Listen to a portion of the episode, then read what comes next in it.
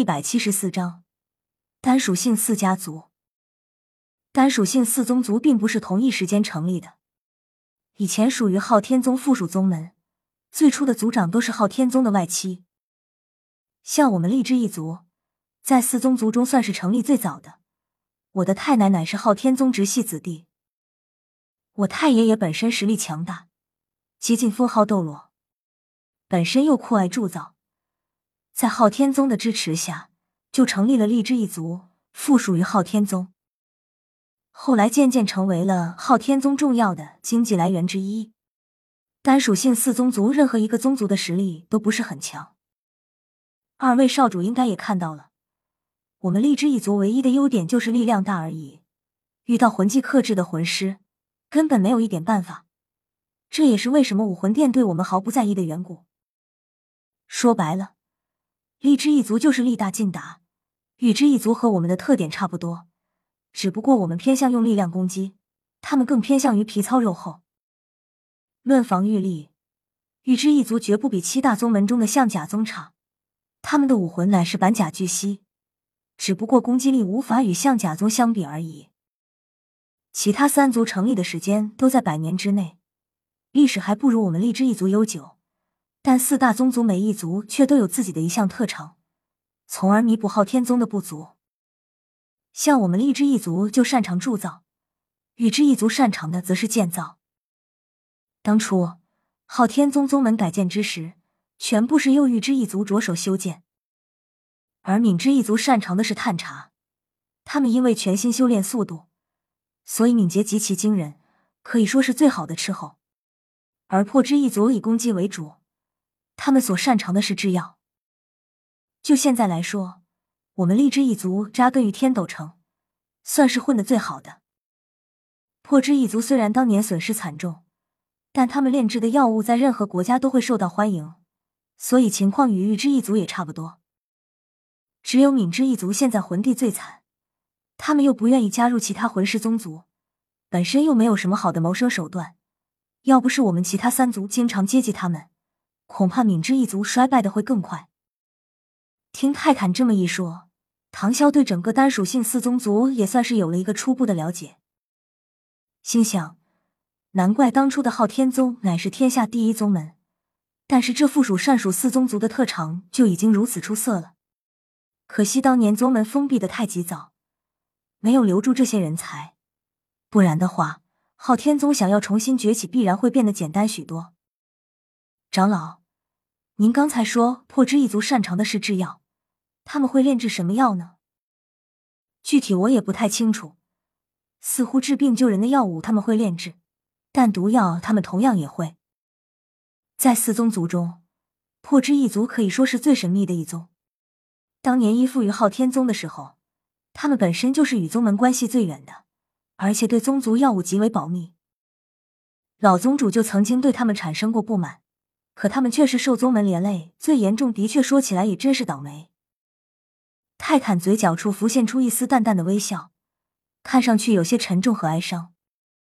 唐啸听完，心中多少已经了解。长老，现在单属性四家族一共有多少族人？我们荔枝一族的直系族人有二百多，算上家属超过五百人。其他三族中，羽之一族和敏之一族与我们的情况差不多。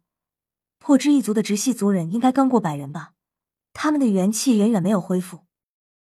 听完后，唐三若有所思的道：“这么说，单属性四家族相加，也有将近千人的数量了。”哎，泰坦语气有些沉重的道：“当初昊天宗如日中天的时候，直系族人也不过三百余，但附属的魂师却又接近五千之多，其中又分成若干小宗族。”在这些宗族之中，以我们单属性四家族为首，昊天宗一隐居，可谓是树倒猢狲散，真正留下的也只有极少数了。我们四家族直接就受到武魂殿的强大压力，又得不到宗门支援，这才被迫分崩离析。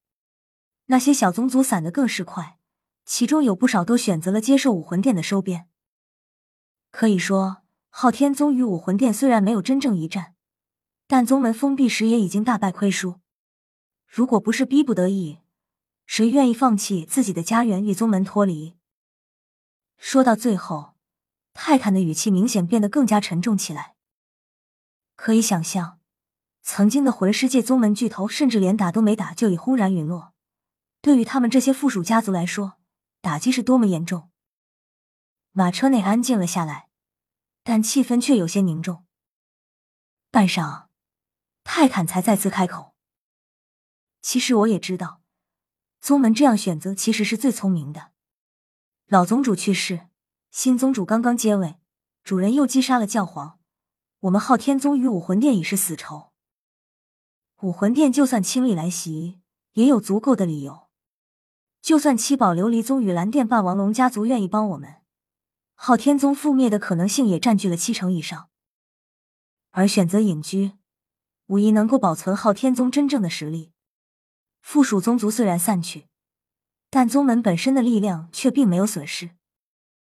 如果将来宗门重出大陆，又有和武魂殿抗衡的力量，还怕没有魂师来依附吗？这位年近百岁老人的声音中饱含着凄凉和苦楚。他是在变相告诉唐潇和唐三，对于普通魂师和家族来说，只不过是那些强大势力的棋子而已。需要放弃的时候，就会一脚踹开。这也是为什么他们四家族对于昊天宗如此怨恨的重要原因。深深的呼吸口气，唐潇也不知道该如何来安慰眼前的老人，空口白话根本没有任何意义。大陆就如同一棋盘，大大小小的宗门家族和贵族势力都是棋子或执棋者，强者为执棋者，弱者为棋子。